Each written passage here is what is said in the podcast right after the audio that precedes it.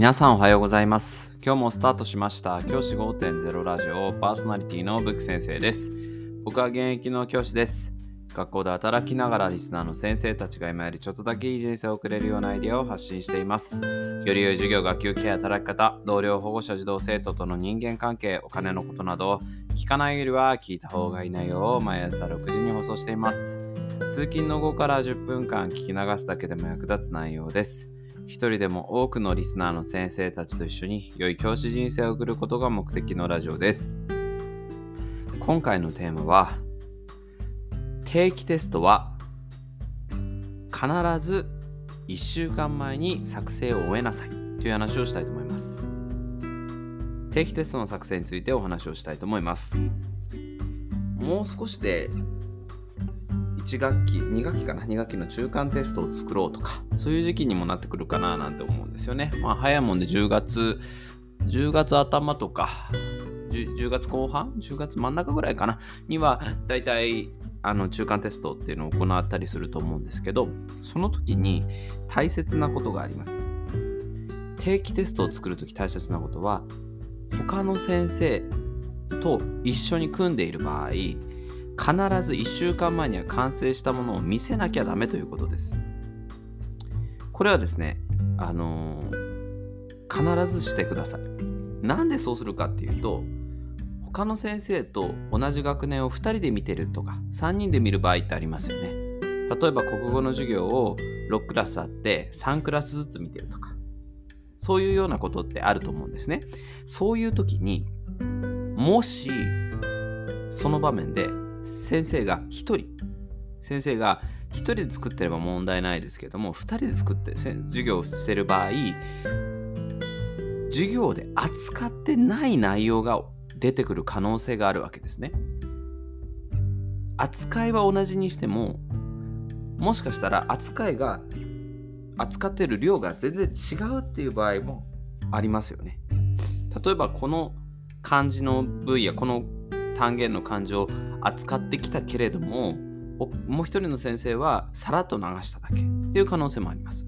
そうなった時に子どもたちの中で不利益が生じる可能性があります。僕が実際過去にあった例で言うと僕が試験を作らない担当でもう一人の先生が試験を作ってくださったんですけど僕が教えた中でここのページは正直そんなに重要じゃない教科書の中で重要じゃないからここはさらっとやったっていうページがあってそのページがですねがっつり出題された時があったんですよ。でそれがテストの問題を渡されたのが前の日で前の日の放課後に渡されてもうあのどうしようもない授業もないのでどうしようもないっていう状態になりました。でその時にはまあその先生にとのちょっとお話しさせていただいてその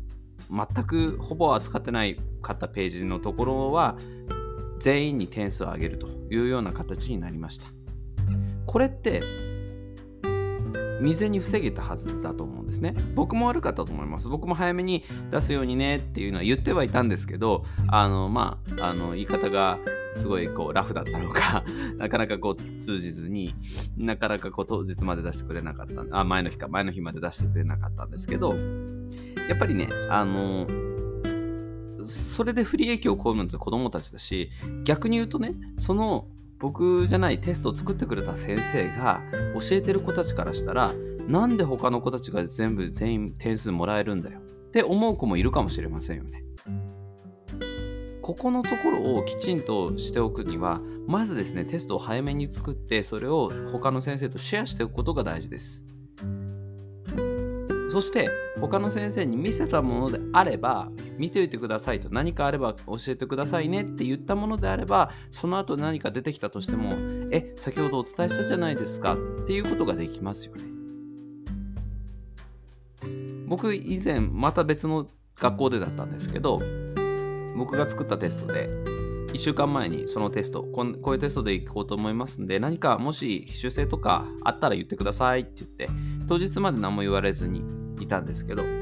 でテスト終わってみたらここの範囲ちょっとさあんまりやってなかったんだよねって言われた時に僕はあすいません、そうだったんですね。申し訳ないです。ただ、あの、私してたので大丈夫かなと思ってっていうことを伝えたら、あ、そうだよね、ごめんごめんっていう風になって、そこで、まあ、収まったんですけど、やっぱりね、この事前に渡しとく、1週間前に渡しました、確認もしといてねっていうことをきちんとやらないと、こういうことが起こってしまうっていうことなんですよね。